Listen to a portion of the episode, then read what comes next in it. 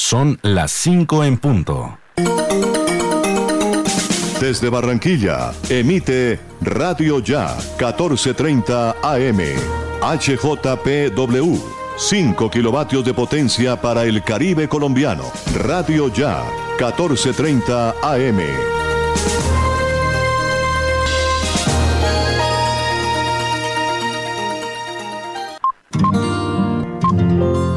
El siguiente programa es responsabilidad de sus realizadores.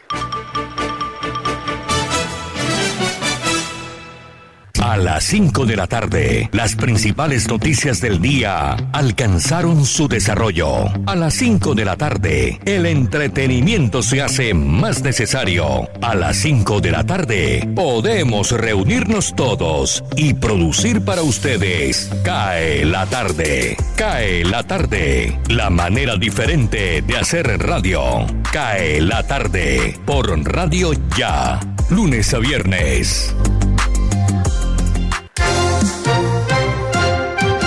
La tarde, cae la tarde, cae la tarde. Conduce Jimmy Villarreal.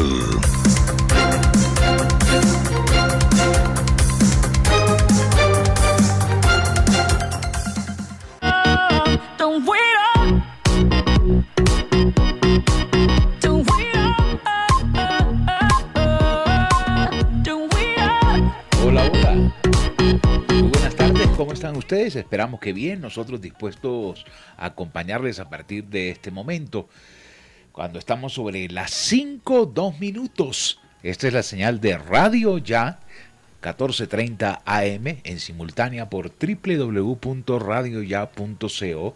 Nos retransmite el portal laconsentidaestereo.com. Aquí estamos, desde mi máster en casa, acompañándolos en el día de hoy, hoy jueves 15 de julio. Día muy especial porque hoy celebra Noticias Ya, la franja informativa de esta emisora, 36 años al aire, entregando información, manejando noticias sin apasionamientos, entregando noticias sin compromiso, sino la verdad. El noticiero en manos de Osvaldo Zampayo y Jenny Ramírez, que a lo largo de 36 años han informado al Caribe colombiano. Para Osvaldo y para Jenny un fuerte abrazo y como se los publiqué en Twitter esta mañana, el futuro apenas comienza. Esta canción que tenemos de fondo se llama Don't Wait Up.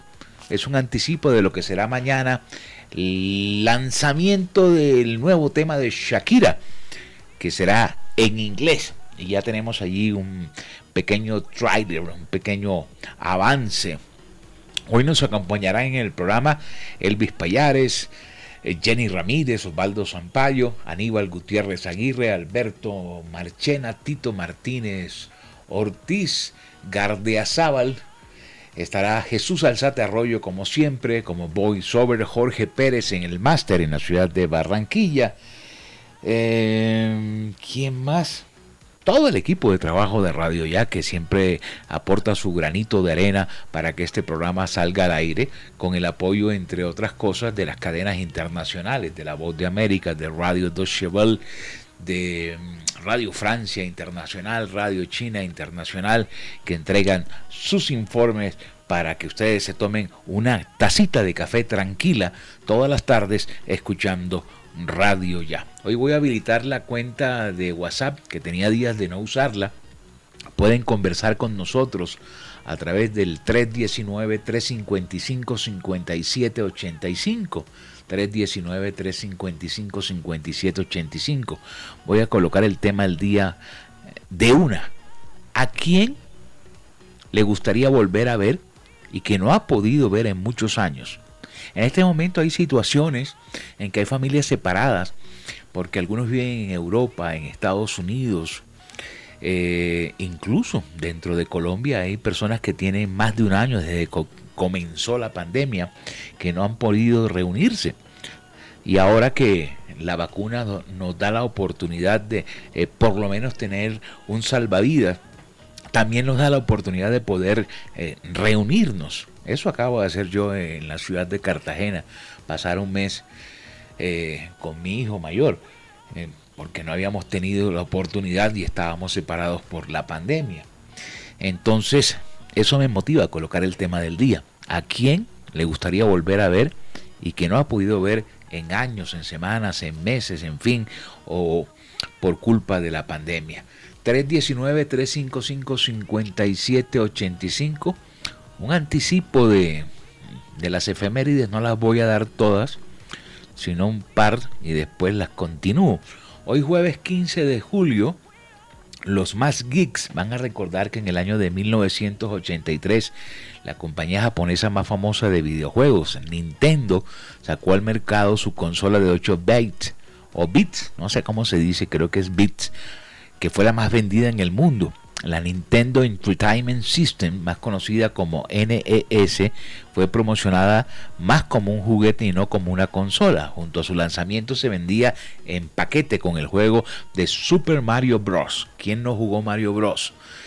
La consola eh, dominaría el mercado de las consolas durante el resto de los años 80 y parte de los 90. Así, así también un día como hoy, un 15 de julio, el cantante y rapero surcoreano llamado PSY subió a su canal oficial de YouTube la canción Gangnam Style, que se convirtió en el video más visto de YouTube durante más de 2.800 millones de reproducciones hasta el 10 de julio del año 2017, cuando fue superada por la canción See You Again de Wiz Khalifa, junto con Charlie Puth que aparece al final de la película eh, Rápido y Furioso 7 en homenaje a Paul Walker que alcanzó 2.900 millones de reproducciones. Dos daticos ahí como para endulzar la primera tacita de café y tendremos más efemérides en un instante. Comenzamos. Esto es Cae la tarde en Radio Ya. Cae la tarde, radio para compartir un café. Elvis Payares Matute. Atención. La Organización Mundial de la Salud desaconseja por ahora una tercera dosis de refuerzo contra el COVID-19. La Organización Mundial de la Salud pidió hoy a los países miembros que sean extremadamente cautos y no se vean tentados a comenzar a administrar terceras dosis de refuerzo de vacunas anti-COVID. Los datos científicos no justifican por el momento esa dosis de refuerzo, que además incrementa la desigualdad en un momento en el que muchos países en desarrollo todavía no han podido inmunizar a sus poblaciones más vulnerables, advirtió el doctor Didier Hossing, presidente del Comité de Emergencia de la OMS para la COVID-19. El comité, que se reúne aproximadamente cada tres meses para analizar la situación de la pandemia, también recomendó a los países miembros de la OMS que por ahora consideren seriamente el mantenimiento de las medidas de distanciamiento físico en un momento de aumento de casos y auge de la contagiosa variante Delta. Bogotá. Parques naturales dejarán entrar gratis a los colombianos que cumplan años los fines de semana. Actualmente Colombia se encuentra en un proceso de reactivación de muchos de sus sectores tras enfrentar las fases más complicadas de la pandemia por el coronavirus y empezar el proceso de inmunización de la población. Por esta razón, algunos de los lugares que ofrecen atracciones turísticas están abriendo sus puertas con interesantes promociones para animar a los colombianos. El turismo sin duda alguna fue uno de los sectores que más se vio afectado ante las restricciones que les hicieron detener sus actividades y que encerraron a sus clientes en sus viviendas por varios meses. Ahora la reactivación de estos sitios avanza y ya muchos colombianos aprovechan los fines de semana y festivos para dejar la ciudad y movilizarse a otras zonas del país. Ante esta buena noticia, dos de los parques naturales más conocidos del país ahora ofrecieron una importante promoción para los colombianos que estén celebrando sus cumpleaños próximamente. Se trata del Parque Nacional de Chicamocha y del Cerro del Santísimo, ubicados en el departamento de Santander. Ambos lugares comunicaron a través de sus redes sociales que quienes cumplan años los días viernes, sábados, domingos y festivos durante todo lo que resta del año 2021 podrán ingresar a las atracciones de estos parques naturales completamente gratis. Para aprovechar este beneficio, los interesados solo deberán presentar su documento de identidad en las taquillas de ingreso de cada parque. Barranquilla.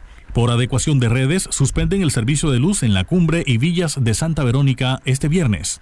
Como parte del plan de adecuación del circuito Nogales, mañana viernes 16 de julio de 7 y 40 de la mañana a 4 y 40 de la tarde, la empresa Aire desarrollará trabajos de reubicación de transformador y redes. Para la labor se suspenderá el servicio de energía en el sector de la carrera 42E con calle 90 en el barrio La Cumbre de Barranquilla. De otro lado, entre las 9 de la mañana y 3 de la tarde, habrá trabajos de cambio de postes y elementos de red en la urbanización Villas de Santa Verónica, en el municipio de Tubará. Atención Bogotá. La Fiscalía General de la Nación obtuvo condena de 40 años de prisión contra el coronel en retiro, el contra el coronel en retiro del Ejército Nacional Juan Carlos Castañeda Villamizar y el exalcalde de Recetor Casanare, Flaminio Cocinero Costo, por su participación en los actos de tortura, homicidio y desaparición de 54 personas entre 2002 y 2003. Un fiscal de la Dirección Especializada contra las Violaciones de los Derechos Humanos demostró que el oficial en retiro, quien se desempeñó como comandante del batallón número 44, Ramón Nonato Pérez, y el exmandatario participaron activamente en un plan criminal ejecutado por las entonces autodefensas de Héctor Germán Buitrago Parada, alias Martín Llanos, contra los pobladores de Chamesa y Recetor Casanare. Con abundante material de prueba y evidencia testimonial quedó acreditado que los dos sentenciados entregaron a la estructura ilegal listados con los nombres de supuestos auxiliadores de los grupos guerrilleros. Con estos señalamientos, algunas personas fueron citadas a las zonas de injerencia de la estructura paramilitar y otras fueron buscadas en sus viviendas por hombres armados que las sometieron. En total, 54 habitantes fueron asesinados y sus cuerpos desaparecidos.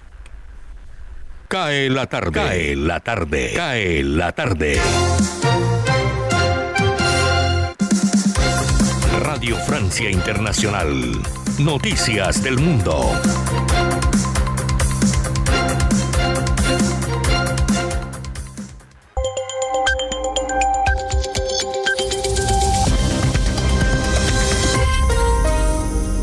Escuchan RFI. En los controles está Pilar Pérez y Valentán Alves. Estos son los titulares del jueves 15 de julio. Hugo Pasarelo. La OMS advierte en un informe que si no se soluciona el atraso en la vacunación de niños, podría haber una catástrofe absoluta. La lucha contra la pandemia de COVID obligó a desviar recursos y personal y muchos servicios médicos tuvieron que cerrar o reducir sus horarios. Escuchamos a Jan Grevondonk, uno de los autores del informe. Necesitamos una cobertura de vacunación de por lo menos 95% para que no ocurran epidemias muy grandes. Y entonces comercios están siendo cancelados. Hay un riesgo muy alto que las infecciones de sarampión van a intensificarse. Según la Organización Mundial de la Salud, 23 millones de niños no recibieron las vacunas básicas el año pasado a causa de la pandemia. Los cubanos podrán traer alimentos y medicinas libres de impuestos. Así lo anunció el gobierno de Cuba este miércoles para apaciguar los ánimos luego de las históricas protestas contra el régimen. Escuchamos al opositor Manuel Cuesta Morúa, quien estuvo detenido hasta, hasta el lunes por la noche. Se han calmado las grandes manifestaciones. El gobierno ha enseñado sus dientes represivos. La gente tiene miedo a eso. Decirle al mundo y decirle sobre todo a las autoridades de que ya basta. Cuba necesita cambios profundos. Tres meses de alto al fuego es la propuesta de los talibanes a cambio de la liberación de 7.000 de sus prisioneros que están en cárceles del gobierno afgano. En los últimos meses, los talibanes han tomado vastas áreas rurales del territorio afgano y un puesto clave fronterizo con Pakistán. La ofensiva es en paralelo a la retirada de las tropas extranjeras que se prevé termine a fines de agosto. La Comisión Europea anunció este jueves que tomará acciones legales contra Hungría y Polonia por adoptar medidas que violan los derechos de la comunidad LGBT. Bruselas le dio dos meses a esos dos países para responder antes de llevar los casos ante el Tribunal de Justicia de la Unión Europea. Al menos 42 personas murieron y otras 50 están desaparecidas debido a las fuertes lluvias que provocaron inundaciones y derrumbes de casas en el oeste de Alemania. Los rescatistas intentaron evacuar a personas que se hallaban en los tejados mientras que dos bomberos perdieron la vida. Falleció el periodista de investigación holandés Peter de Vries, gravemente herido de bala el 6 de julio pasado en Ámsterdam. De Vries, de 64 años, había recibido varios disparos, uno de ellos en la cabeza, en una céntrica calle de la capital holandesa. Hasta aquí el resumen de RFI.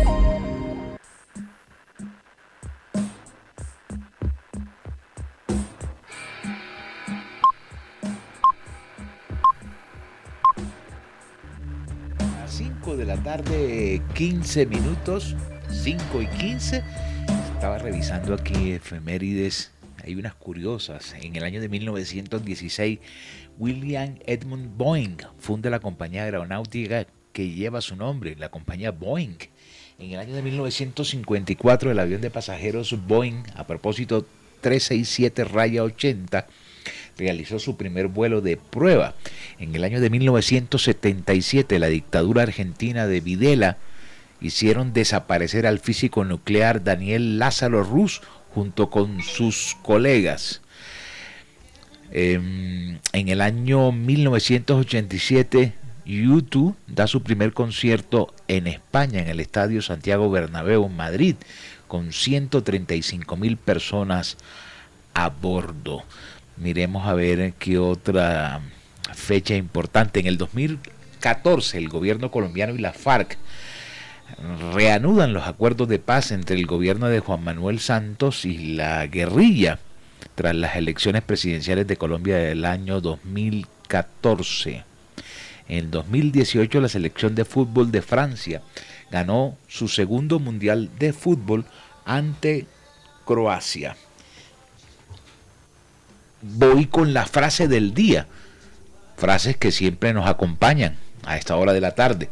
La vida es una sucesión de lecciones que uno debe vivir para entender.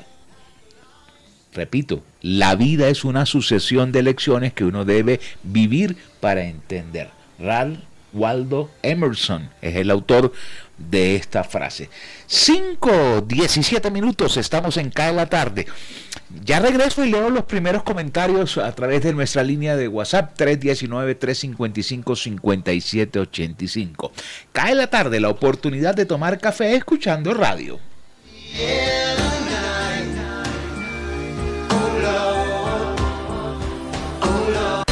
Cae la tarde. Radio Tranquila. Cae la tarde. Cae la tarde. Cae la tarde. Osvaldo Zampayo y Jenny Ramírez con los personajes.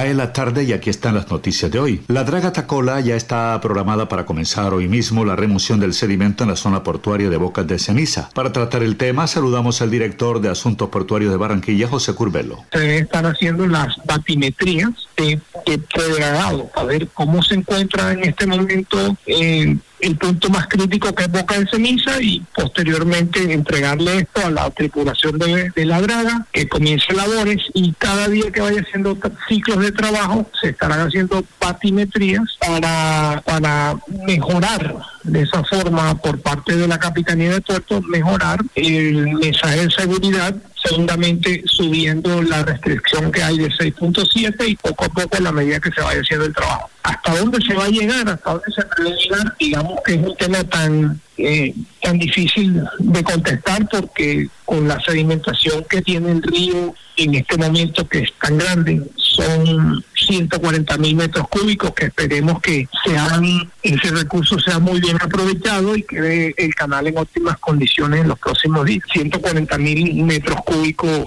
fue el contrato con Magdalena Findeter con los dragadores. El alcalde Jaime Pumarejo ha retomado el tema del puerto de aguas profundas para Barranquilla. ¿Cómo avanza este proyecto? Al director de Asuntos Portuarios, José Gurbelo, le preguntamos. Es un tema, el, el tema que hablaba el alcalde habló el alcalde, socializó hace tres días con el sector portuario de la ciudad y con los gremios y también con otros actores.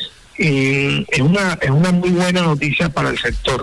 Actualmente en la ciudad de Barranquilla hay 10 instalaciones portuarias que complementadas con una nueva zona marítima portuaria, que fue la exposición que hizo y socialización que hizo el señor alcalde serían no competencias, sino un complemento para lo que hoy tiene la ciudad, porque va a permitir el arribo de embarcaciones mucho más grandes y seguramente va a incrementar el movimiento de carga por el puerto de Barranquilla. A esto se le tiene que sumar la otra noticia importante que incrementará la carga, como es la APP del río Magdalena, que se adjudicará de acuerdo al cronograma entre el mes de marzo y abril del año 2022 y que esto seguramente eh, incrementará pues, este movimiento de carga por todo lo que va a venir desde el centro del país hacia la costa norte. Muchas gracias al doctor José Curbelo, que ha estado con nosotros en CAE la tarde. De acuerdo con el análisis del Observatorio de Educación de la Universidad del Norte, la cobertura educativa en la región Caribe es de 35,2%, muy por debajo del promedio nacional en 17 puntos. La cobertura nacional es de 52,2%. Igual comportamiento negativo se observa en la prueba Saber Pro 11. Ahora nos acompaña el coordinador del Observatorio de Educación del Caribe, Jorge Valencia, para ampliar sobre la temática.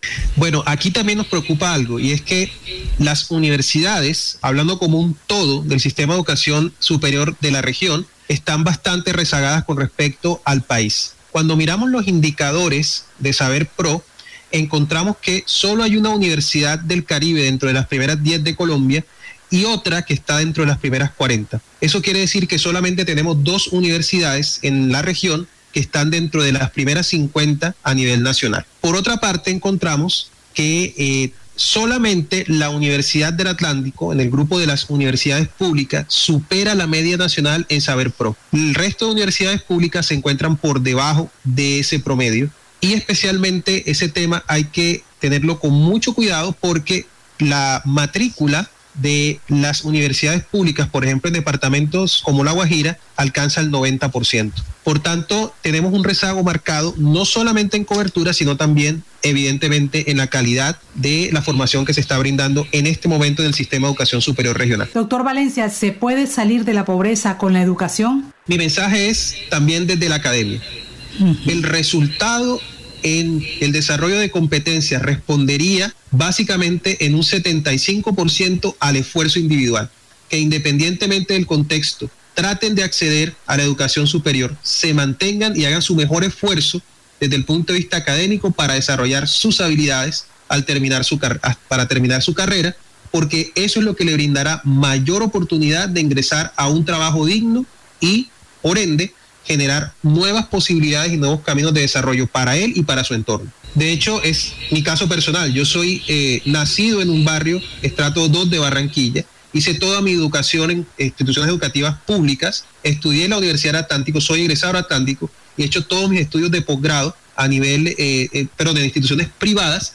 Y precisamente hoy puedo decir que solo a través de esa insistencia en la educación por parte de mi familia pude transformar mi realidad. Y en Cartagena, abogado Ernesto Brujés con limitación visual interpuso una tutela y la ganó para recibir la segunda dosis de Pfizer a los 21 días, no a los tres meses, argumentando que debía ser inmunizado porque su esposa cuenta con un solo pulmón y no quería contagiarla. Cuando me presenté la situación, me presentó la situación porque yo por, me priorizaron por mi edad, que tengo 49 años, por mi edad, y aparecía ya en la, en la plataforma, fui a ponerme la vacuna aquí en Cartagena en ese desarrollo fui con mi concuñado, que es una persona con una discapacidad visual. Entonces él me acompañó, eh, fuimos en el carro de él, él aprovechó también para vacunarse y cuando estaban haciendo la socialización de la, de la vacuna nos dijeron que a partir de esa fecha, debido a un decreto que había sacado el Ministerio de Salud, eh, la segunda dosis de la Pfizer no iba a ser a los 21 días, sino a los 90. Obviamente yo me molesté, como muchas otras personas que estaban ahí, increparon, yo dije, bueno, yo lo que necesito es ponerme la primera dosis. Yo voy a esperar, me voy a poner mi primera dosis y mientras estoy esperando voy a comenzar a pensar qué hacer. Yo dije, aquí una tutela. Y comencé ya a planificar mentalmente todo lo que iba a hacer y hacia dónde iba, cómo iba a, plantear dentro del dentro de, dentro de la tutela. Yo me puse mi dosis, me dijeron los cuidados que debía tener, llegué a mi casa, llamé a mi hermano, Pedro Brunet, que es médico, le pedí que me, asesorara, que me prestara alguna documentación. Con mi esposa nos sentamos frente al computador y comenzamos a bajar toda la documentación necesaria, la ficha técnica de la Pfizer, lo que habían hecho otras entidades de, salud a nivel mundial, eh, en los Estados Unidos, en Europa, la Organización Mundial de la Salud que había dicho, todo pero referente a la Pfizer, a la segunda dosis.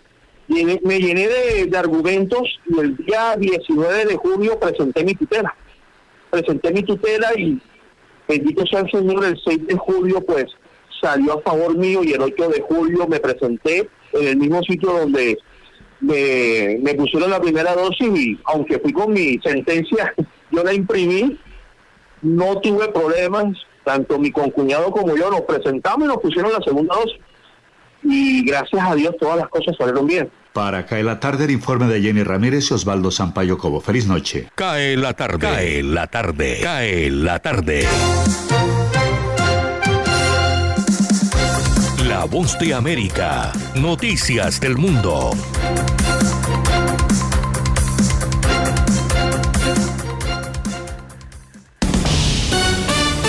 Este es un avance informativo de La Voz de América. Desde Washington le saluda Alejandro Escalona. Los índices bursátiles estadounidenses cayeron el jueves. Una caída en las solicitudes semanales de desempleo la semana pasada fortaleció las opiniones sobre una recuperación en el mercado laboral. Las acciones de tecnología de megacapitalización como Apple, Microsoft, Amazon, Alphabet y Facebook cayeron entre 0,7% y 1,7%. El jueves, el Departamento de Trabajo de Estados Unidos dijo que las solicitudes iniciales de beneficios estatales por desempleo disminuyeron en 26.000 a 360.000 ajustados estacionalmente para la semana que concluyó el 10 de julio, la menor cantidad en 16 meses. La temporada de ganancias del segundo trimestre comenzó con una nota sólida esta semana. Los cuatro prestamistas más grandes de Estados Unidos registraron ganancias combinadas por 33 mil millones de dólares. Están escuchando Noticias de la Voz de América. Johnson Johnson está retirando voluntariamente del mercado cinco productos de protección solar en aerosol de las marcas Neutrogena y Avino después de haber detectado benceno en algunas muestras, una sustancia química que podría causar cáncer. La compañía con sede en el estado de Nueva Jersey dijo que los consumidores deben dejar de usar los productos y desecharlos. Johnson Johnson también está notificando a los distribuidores y minoristas que dejen de vender los productos y que los acepten de vuelta como medida de precaución. La empresa dijo que el benceno no es un ingrediente en sus productos de protección solar y está investigando la causa de la contaminación. A continuación, un mensaje de servicio público de la voz de América. Para evitar la propagación del coronavirus en casa, recuerde que solo toma unos minutos limpiar las superficies que más toca en su vivienda, manijas de las puertas, interruptores de la luz, lugares donde come, control remoto, entre otros. Esto por lo menos una vez al día. Este fue un aviso de servicio público de La Voz de América. Unas 35 millones de familias estadounidenses comenzaron a recibir su primer pago mensual del gobierno federal en un programa que el presidente Joe Biden dijo el jueves podría ayudar a acabar con la pobreza infantil. Bajo el programa Child Tax Credit, las familias elegibles cobran un pago mensual inicial de hasta 300 dólares por cada niño menor de 6 años y hasta 250 dólares por cada niño de mayor edad. Fue un avance informativo de La Voz de América. Cae la tarde, radio para compartir un café.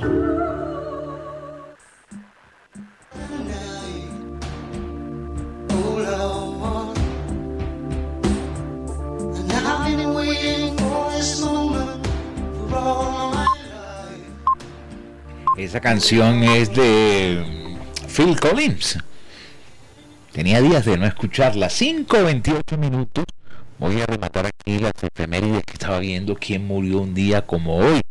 Y dos viejos conocidos. En el año 1997 fallece Gianni Versace, el diseñador italiano. Y en el año 2017 Martin Landau, el actor eh, norteamericano. A propósito, hoy falleció eh, el escritor y periodista colombiano Germán Castro Caicedo. Fallece, según un anuncio que hace su señora esposa, en una declaración que hizo a una entrevista radial a una cadena eh, local en Bogotá. Castro Caicedo nació en Zipaquirá en marzo de 1940.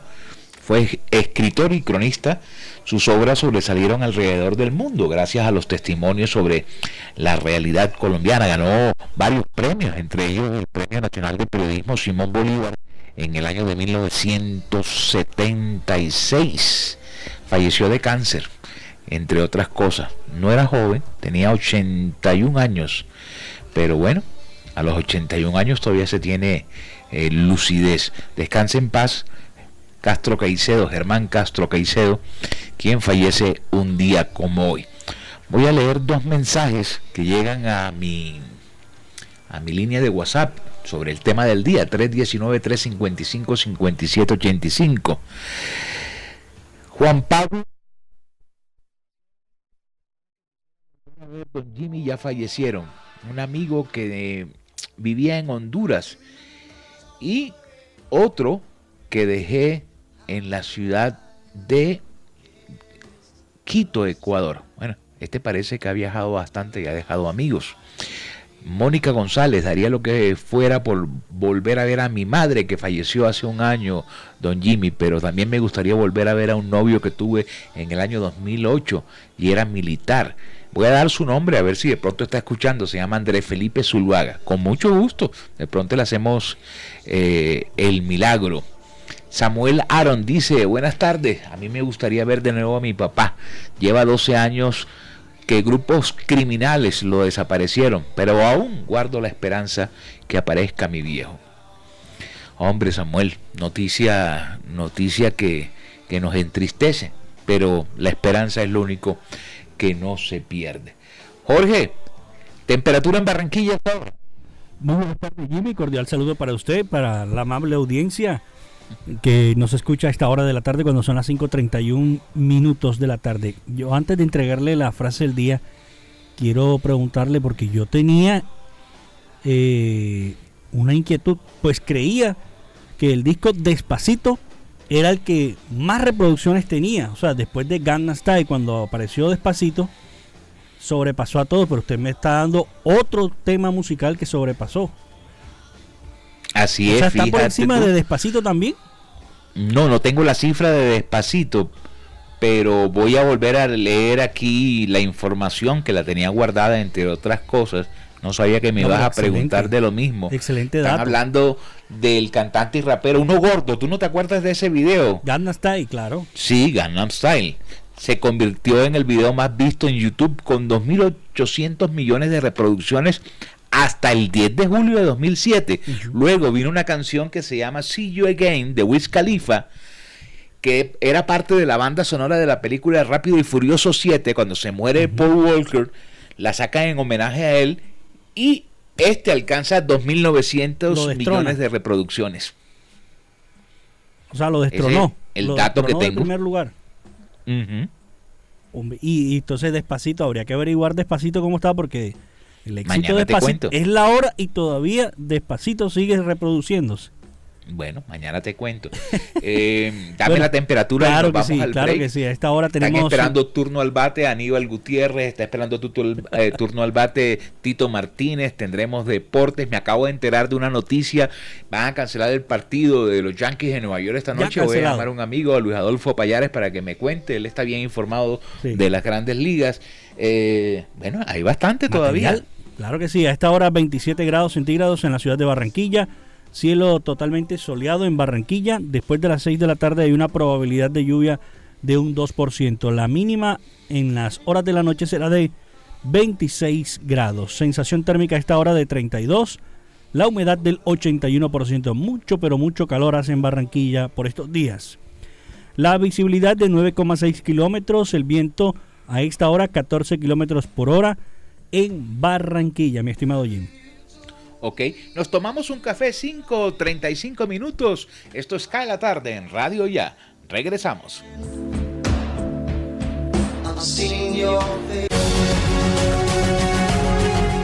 www.radioya.com es la radio digital de tu generación.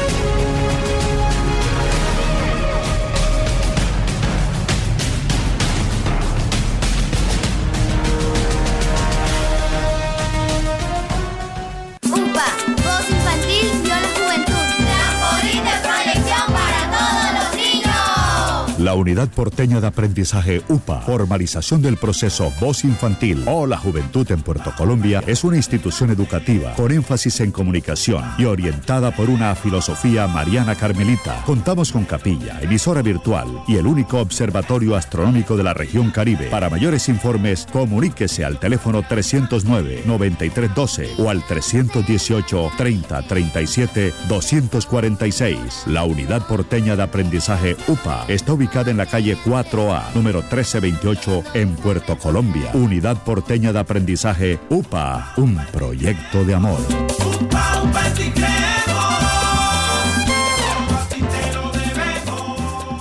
Noticias Ya, 36 años. Periodismo de la región Caribe en buenas manos. A dos bandas. Uniautónoma 94.1 FM y Radio Ya, 14.30 AM. El día comienza a las 4 y 45 de la mañana con Noticias Ya.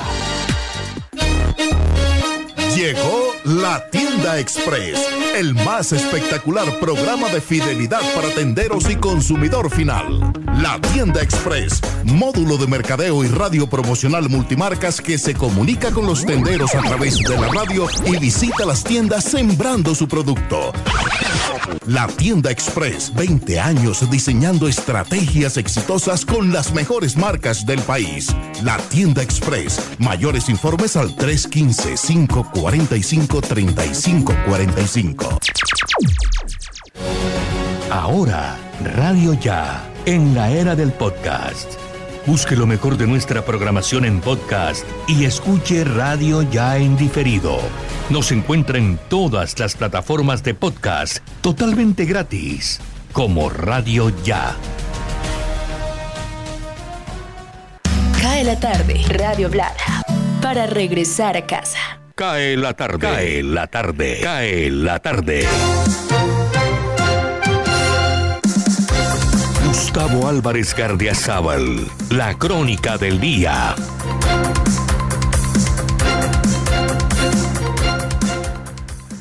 El genial escritor español de la generación del 98, don Ramón del Valle Inclán, se craneó una nueva modalidad de hacer novela que llamó Los Esperpentos.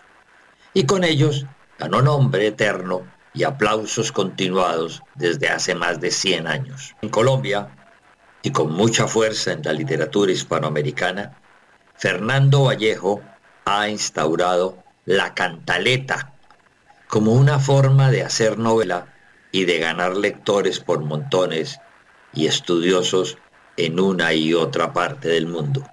Acaba de sacar al mercado en plena pandemia su última cantaleta titulada Escombros.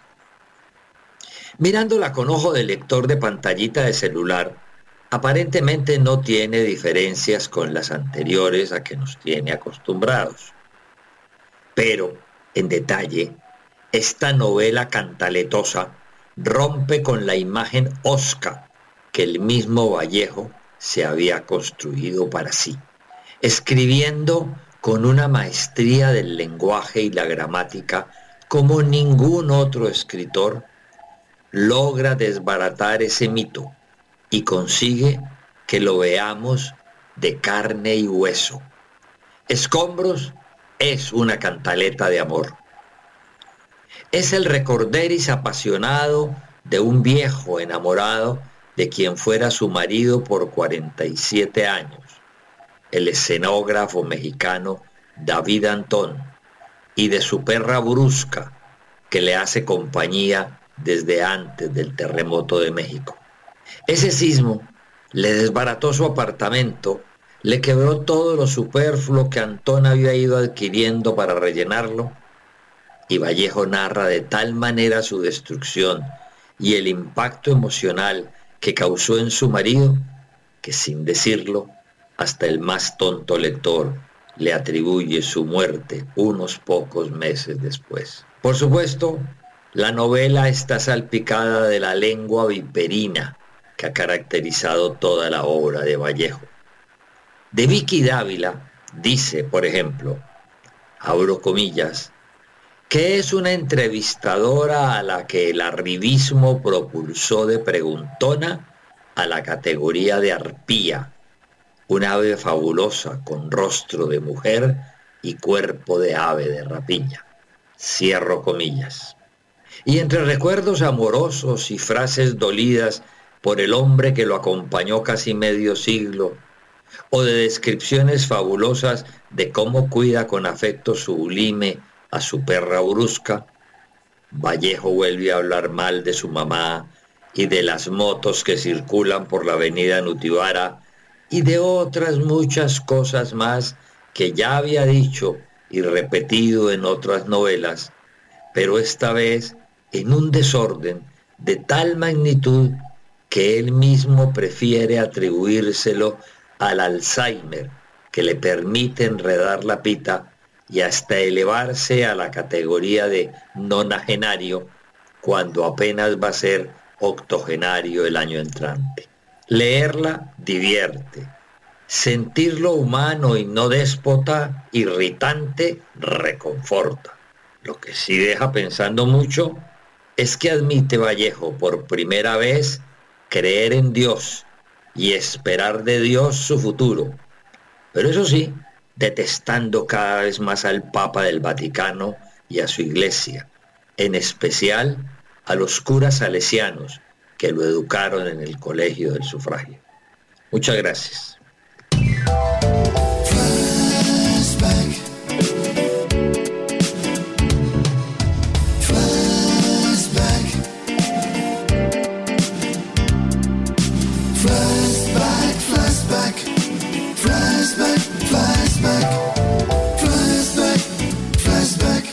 Un 15 de julio del año 2006, la cantante Avril Lavigne se casa con el vocalista y líder de la banda Sum 41, Derek Whibley.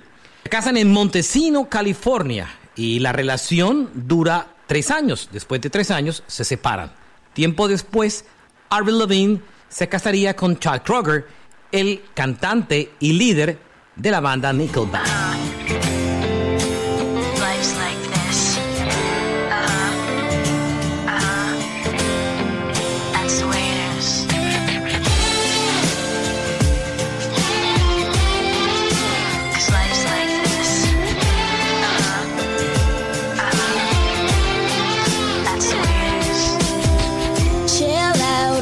She yelling for.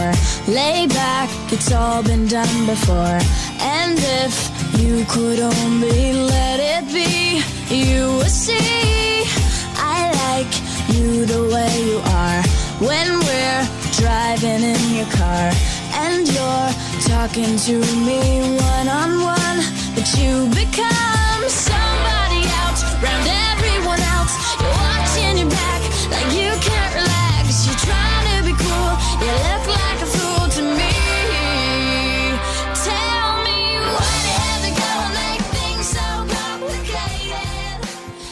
Cae la tarde radio para regresar a casa.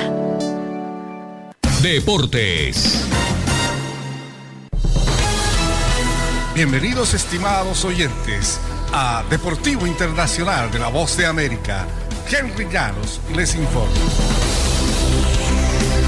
Con una excepcional actuación de Chris Middleton, los Bucks de Milwaukee empataron las finales de la NBA. Middleton anotó 40 puntos, incluidos 10 seguidos durante la recta final, y los Bucks de Milwaukee se impusieron 109-103 a los Suns de Phoenix ayer miércoles en el cuarto encuentro de la serie, que está ahora igualada 2 a 2. Una tremenda puntería de Middleton y una gran actuación de Giannis ante Tucompo le dieron a los Bucks su segunda victoria consecutiva en lo que fue el eh, partido más apretado de estas finales. Queríamos ganarlo desesperadamente y el equipo lo demostró esta noche, indicó ante Tucompo. El astro griego ha totalizado 26 puntos, 14 rebotes y 8 asistencias. Su récord de partidos con 40 tantos o más quedó cortado en dos, pero para los Bucks el número más importante es el marcador del partido en el cual empatan la serie de finales de la NBA. Bradley Bill, el base de los Wizards de Washington, ha ingresado a los protocolos de salubridad relacionados con el coronavirus, lo que abre el riesgo de que se pierdan los Juegos Olímpicos en Tokio, según informaron autoridades. Bill eh, fue sometido a varias pruebas en, los días anteriores y será todavía en los próximos días, de acuerdo con eh, las autoridades que anunciaron el nombre del seleccionado estadounidense que había entrado en los protocolos. No se dio, pues los resultados de las pruebas posiblemente determinarán si sigue en la alineación, según dijo la fuente. Eh, la federación dijo un integrante de la selección masculina de básquetbol de Estados Unidos ingresó en los protocolos de salubridad y no identificó al jugador. La federación podría reemplazar a Bill antes de viajar a Tokio Estados Unidos ha designado 12 jugadores el mes pasado, pero este podría tener cambios de ser necesario. Y en eh, el rating del juego de estrellas de las grandes ligas del béisbol cayó al nivel más bajo del que se tenga el registro. Eh, si bien el número de televidentes aumentó en un 1%, el triunfo de la Liga Americana por 5-2 sobre la Nacional en el encuentro del martes en Denver incluyó la actuación de Shohei Otani como bateador y pitcher. La emisión registró un rating de 4.5 y un share de 11 fue vista por 8.237.000 televidentes de más de dos años, indicó eh, Fox, la cadena que estaba a cargo de la transmisión. El rating más bajo que se había contabilizado en un juego de estrellas en la era de 5-9 en el triunfo de la Liga Americana por 4-3 en Cleveland. Y hasta aquí Deportivo Internacional de la Voz de América. Gracias a Henry Llanos por esa información. Sí ha decaído mucho la audiencia del béisbol de grandes ligas en los Estados Unidos. A propósito de eso, yo esta noche me estaba preparando para ver el partido entre los Yankees y los Red Sox y me acabo de enterar que lo van a suspender porque encontraron dentro del roster de los Yankees eh, peloteros que tienen COVID. Voy a llamar entonces a Luis Adolfo Payares en Cartagena, que está informado del béisbol, para que me cuente. Luis Adolfo, eh, ¿qué es lo que pasa? Hola Jimmy, te cuento, bueno, el juego de hoy entre los Yankees de Nueva York le harán rivalidad. Yankees de Nueva York y Reds, Sox o Medias Rojas de Boston, por protocolo relacionado con el coronavirus, por el COVID-19, no se va a realizar hoy. Esta, este juego, que estaba programado para hora de Colombia, 5 de la tarde, no se va a realizar. Dos peloteros de los Yankees, Néstor Cortés, lanzador, y Wandy Peralta, también lanzador, habían sido, habían sido, habían estado en lista de lesionados por alguna relación con el coronavirus. Así están las cosas actualmente en las huestes de los Yankees de Nueva York. Precisamente hoy, en la práctica de bateo, no se presentado ninguno para tal fin y de inmediato se dio la orden de cancelar el partido porque no solamente son dos, parece que hay más jugadores que han contraído la enfermedad a pesar, a pesar de que ya todos están vacunados. Desde Cartagena, para que la tarde, Luis Adolfo Payares. Hablemos de música.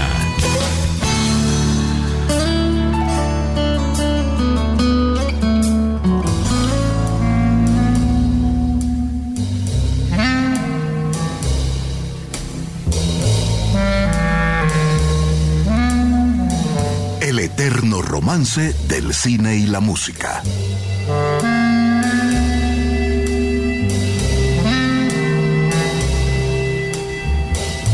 La música y el cine se conocieron tempranamente en lo que imaginamos era un gran salón de baile repleto de asistentes. El cine como protagonista del espectáculo y la música como su necesaria acompañante. Y se enamoraron para siempre. La relación se fue acrecentando y a mediados de la década de los 70 prosperó al punto que hoy se nos hace difícil pensar que el cine y la música pudieran separarse.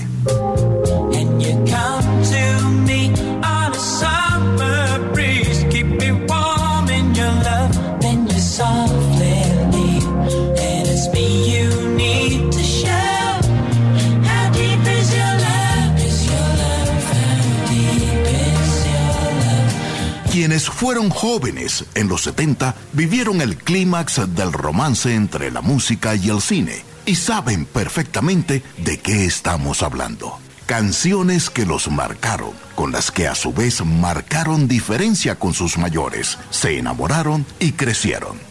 El fenómeno de las canciones de película como éxitos masivos de ventas y de listas de popularidad inició de manera definitiva en la segunda mitad de la década de 1970 con Fiebre de sábado por la noche. La película, cuyo álbum doble vendió más de 30 millones de copias en todo el mundo y produjo la que hoy se conoce como la fiebre del disco. Hagamos un sobrevuelo rápido por esos primeros años de fiebre de cine y canciones. 1975, Pinball Wizard de la ópera Tommy llevada al cine, interpretada por Elton John.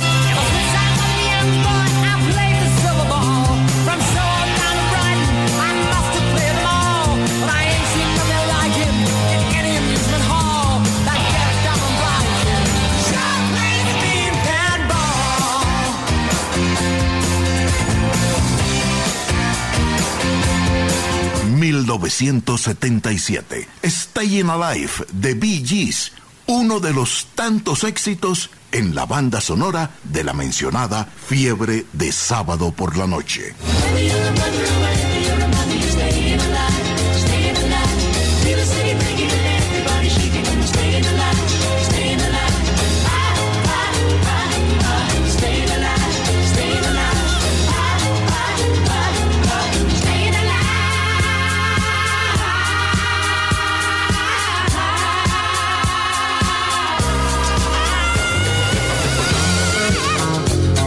No falló la visión y el ritmo retro de Gris con John Travolta, regresando por las vueltas del sábado en la noche, acompañado por Olivia Newton-John, 1978.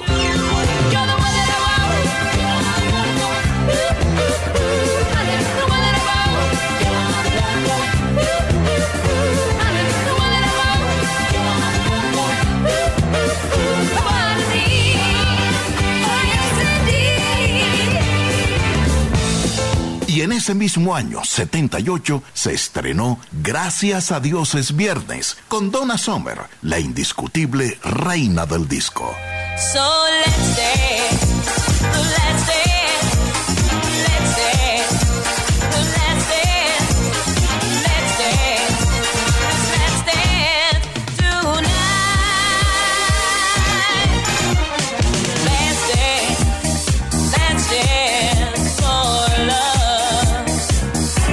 Y ya finalizando la década de 1970, que selló definitivamente el romance que hasta hoy va entre el cine y la música, tuvimos otro éxito cinematográfico y discográfico. The Rose, La Rosa, con Bette Midler, en un remedo de la insuperada Janis Joplin.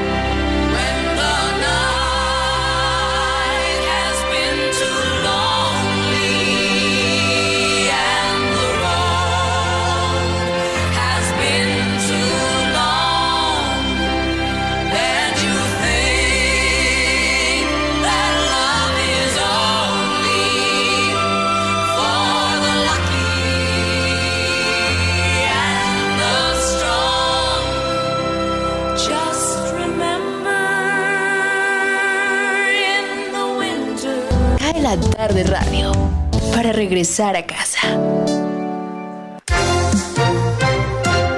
Cae la tarde, cae la tarde, cae la tarde. Conduce Jimmy Villarreal.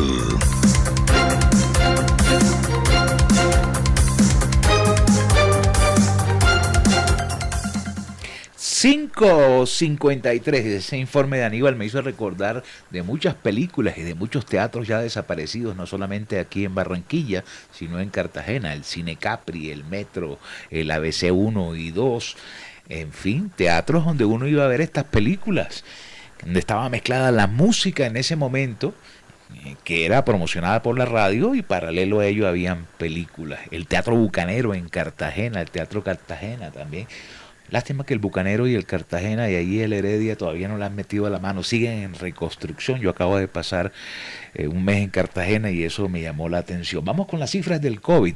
18.070 nuevos casos hoy en Colombia, 496 fallecidos, 18.493 recuperados. Voy con el cuadro, el cuadro en Excel que me llega con el desglose Bogotá 7051, Antioquia 2445, Valle 2156, Departamento de Cundinamarca 945, Santander 908, Huila 518, Boyacá 387, Córdoba 364, Meta 318 y paro en Barranquilla 272. No, voy a parar en Cartagena 244.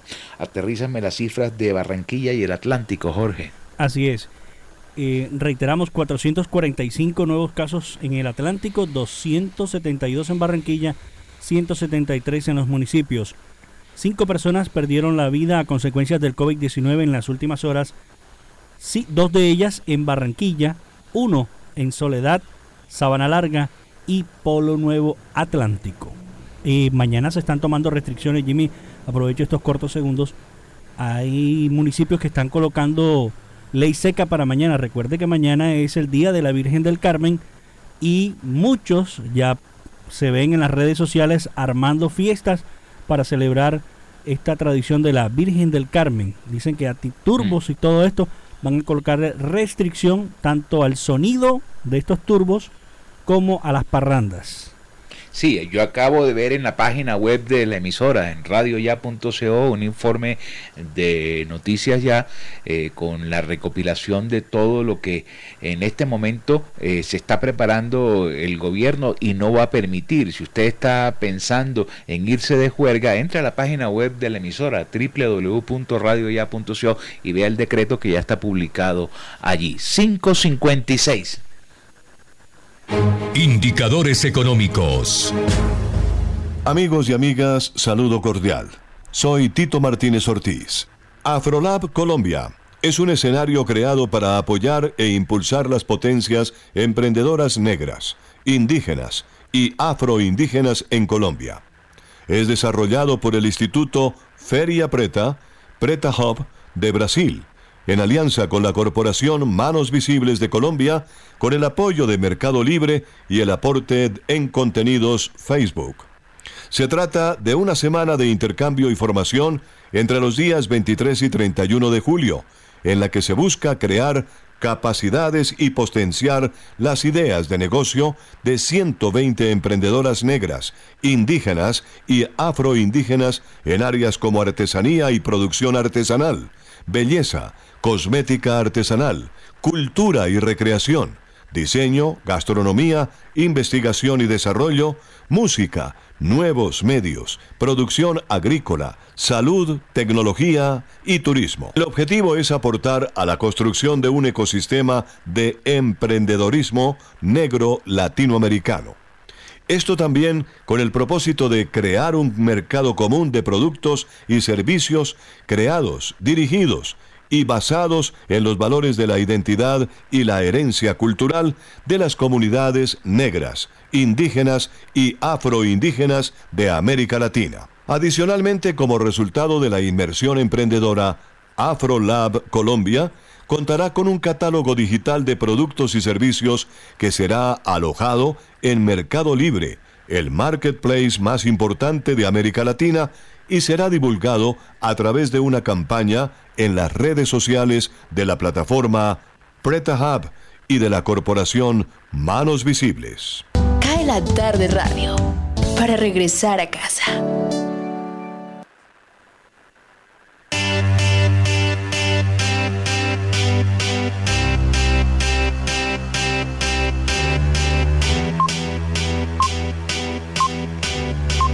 Bueno, bueno, se nos agotó el tiempo. 5.59 estuvo movidito el programa. Eh, quedé frustrado porque me estaba programando para ver el partido de los Yankees de Nueva York pero ha sido suspendido. Ay, Dios mío, la gente todavía no, eh, no le presta atención a esto del COVID. Y lo peor es que esos jugadores, como lo dijo Payares, ya estaban vacunados, pero se descuidan, se descuidan, no hay que descuidarse. El hecho que usted tenga la vacuna eh, no lo protege, eh, no lo blinda, que la, que la pandemia lo toque, que el virus lo toque. Ah, pues tiene ventajas, como que no va a pasar por UCI seguramente, y eso no es del todo cierto, y, que le puede dar eh, muy leve, tampoco es del todo cierto, no hay que experimentar. Jorge, qué mal jugó Junior ayer, no nos dio tiempo de hablar de Junior, ¿cierto? No, no me toque ese vals porque me mata. Estoy todavía enojado.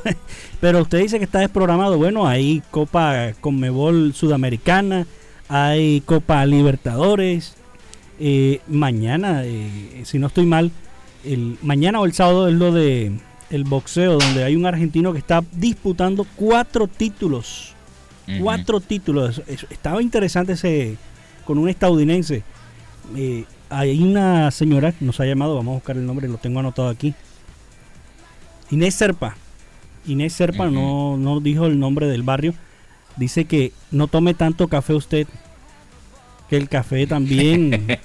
dice que, le baje un poco el café porque usted toma mucho café. Y ella dice, yo le escucho que él habla tomando café cada rato que va a comerciales. Por favor, que tome agüita o jugo de naranja. No, Es pero más es, es saludable. la, es la misma tacita. Lo que pasa es que yo le doy sorbo tras sorbo. Ah, o sea, un pocillito tintero me alcanza para todo el programa. Porque que Entonces me dice que la tanto boca. café es malo. Sí, pero el café tiene otras ventajas. Por ejemplo, es diurético, lo Ah, mantiene uno despierto. Doña En Inés fin. Serpa, oyente nueva de, de Cae la Tarde, ¿yo? Un abrazo para ella y para todos los que nos escribieron allí en la línea de WhatsApp, que no alcancé a leer todos los mensajes, pero ya mañana eh, volveremos en forma. Mañana tendremos seguramente el estreno de la canción de Shakira y tendremos mucho más. Eh, el que está celebrando hoy en grande es Sampaio y Jenny Ramírez, 36 años haciendo noticias ya. Felicitaciones a mi hermano del alma, Osvaldo Sampaio, en ese proyecto que yo recuerdo hace mucho tiempo, hace 36 años, nació del interés de independizarse y de presentar las noticias con el único compromiso de decir la verdad. Por eso las noticias de Barranquilla, en el caso de Noticias Ya, que hoy cumple 36 años, está en muy buenas manos. Chao, mañana nos encontramos aquí en Cae la Tarde. Feliz noche, Jorge. Feliz noche, Jimmy. Un abrazo.